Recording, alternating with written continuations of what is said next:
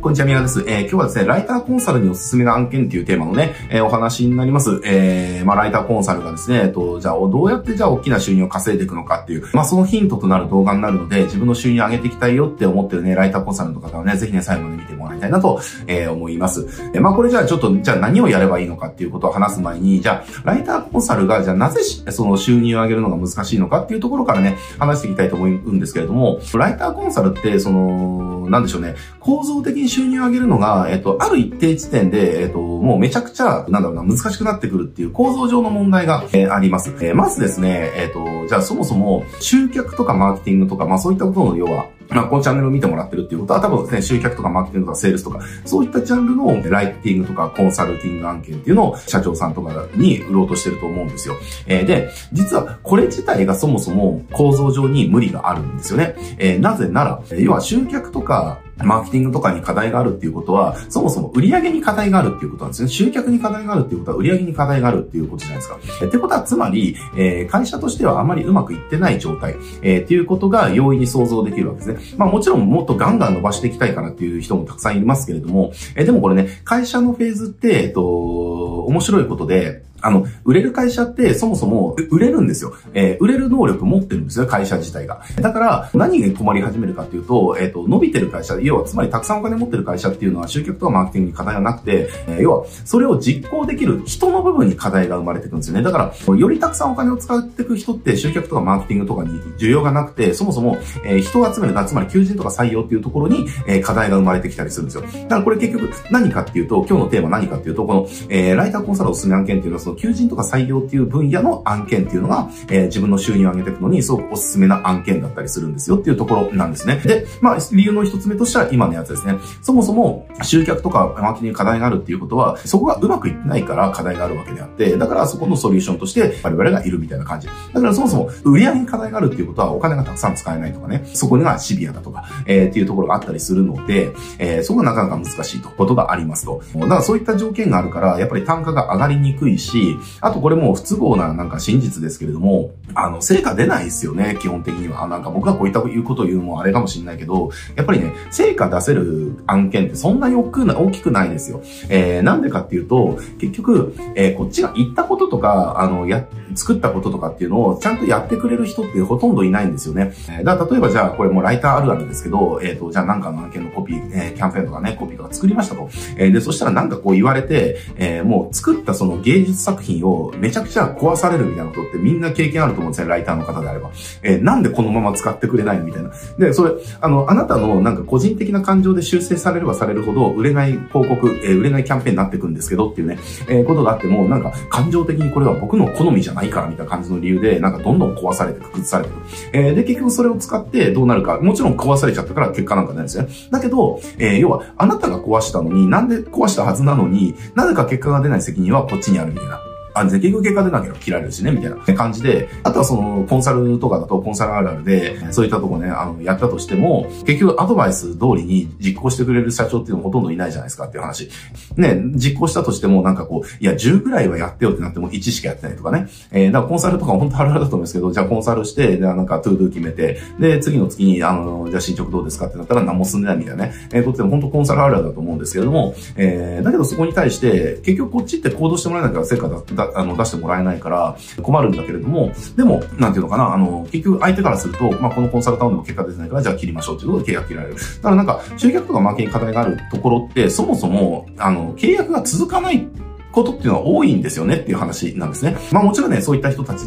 ばっかりじゃないんですよ。ばっかりじゃないけれども、やっぱりそういった傾向があると。えー、っていうところがあるんでね、そもそもなんかね、集客とかマーケティングっていうところを、えっ、ー、と、売ってる時点で、えっ、ー、と、ライターコンサルっていうのを、その収入の上限っていうのは上げにくいっていうね、なんか構造上の問題があったりするわけです。なので、そこに対して、えっ、と、まあ今日の案件っていうのは結局何かっていうと、その、求人採用っていうところの案件っていうのが、すごくそれの取っ払ってくれる、あの、突破口になるよみたいな話なんですね。で、これなぜかっていうっていうと、その求人とか採用っていうところっていうのは、えっ、ー、と、求人採用に困ってる会社ってそもそも何なのかっていうと、売上を、その事業を拡大するために人が必要なんですよ。で、事業を拡大するために人が必要なんだけれども、その人が取れなくて困ってる。で、もうちょっと言うと、そういった会社って、えー、事業を拡大するための人さえいれば事業を拡大されていくんですよねっていう方のことなんですね。だから、まず何がいいかっていうと、その人が増えるか増えないか、優秀な人が取れるか取れないかっていうところで事業が大きくなるかどうか決まるから、だから、その求人採用っていうところの優先順位がめちゃくちゃ高いんですよね。で、優先順位がめちゃくちゃ高いっていうことは、それだけ売りやすいっていうことは、もうなんかイメージできるじゃないですか。優先順位が高ければね、それっていう第一選択肢になってくるから、売りやすいですよねっていう話。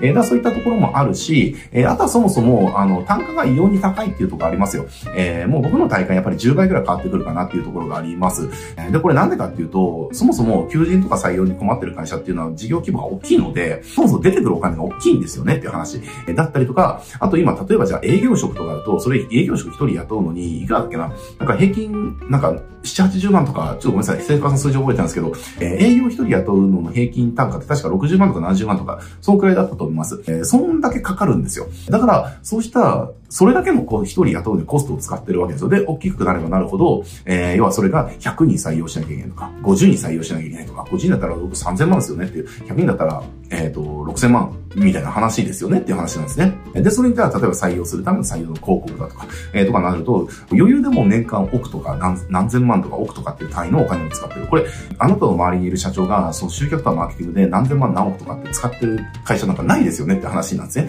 えー、だけどこれが求人とかっていうフェーズになってくると、求人に対してそういったお金を、えー、毎年使い続ける会社っていうのはドワッと増えるわけですよ。で、それが彼らにとって優先順位がめちゃくちゃ高い。えー、し、会社を伸ばしたくたためには、の伸びたらまた人が必要、伸びたらまたが必要、また必要になってくるから、やっぱりそこにも終わりがないっていうところで継続性もある、単価も高い。で、取りやすいっていうところ、えー、があったりするので、構造上、えっ、ー、と、要は、集客とかマーケティングとか売っていくよりも、求人とか採用っていうところを売っていった方が、え我々のビジネスとしては収益性が高くなるみたいなね、えー、要素っていうのは実はあったりするんですねっていう。なのでなんか、ライターとコンサルとかって普通にやってると、やっぱり年収で、そうですね、なんか僕の経験とかいろんな人を見てきた中で言うと、えー、やっぱりね、1000万ぐらいで大体頭打ちするんですよ、みんな。えー、で、その1000万っていうのも結構、えー、超絶ハードワークだったりします。えー、で、超絶ハードワークでやって1000万ぐらいでも頭打ちで、えー、もう、こんなにクソ忙しくても自分の時間も何もなくて、えー、で、これで、ずっとやってるのかみたいな感じでみんな疲弊していくみたいなこと多いんですけれども、でも構造上やっぱりそこで止まるようにできちゃってたりするんですよねっていう話。